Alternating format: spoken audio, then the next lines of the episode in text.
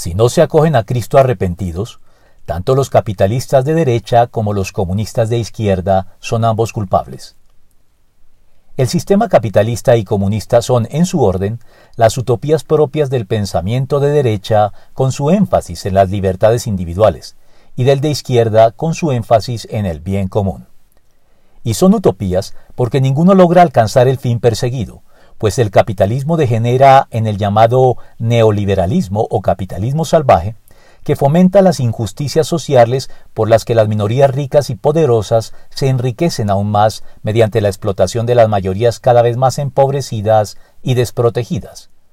Y el comunismo, al pretender nivelar a todos con rasero para garantizar un bienestar mínimo y un nivel de vida decoroso para todos los miembros de la sociedad,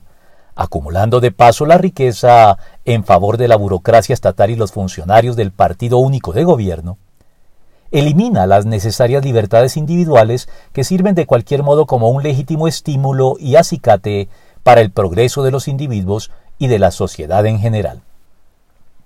En la Biblia las parábolas de los talentos y las minas tienen como trasfondo un contexto de libertad económica como el que define al capitalismo pero la descripción del reino de Dios establecido en la tierra por Cristo en su segunda venida tiene muchos puntos de contacto con la utopía comunista.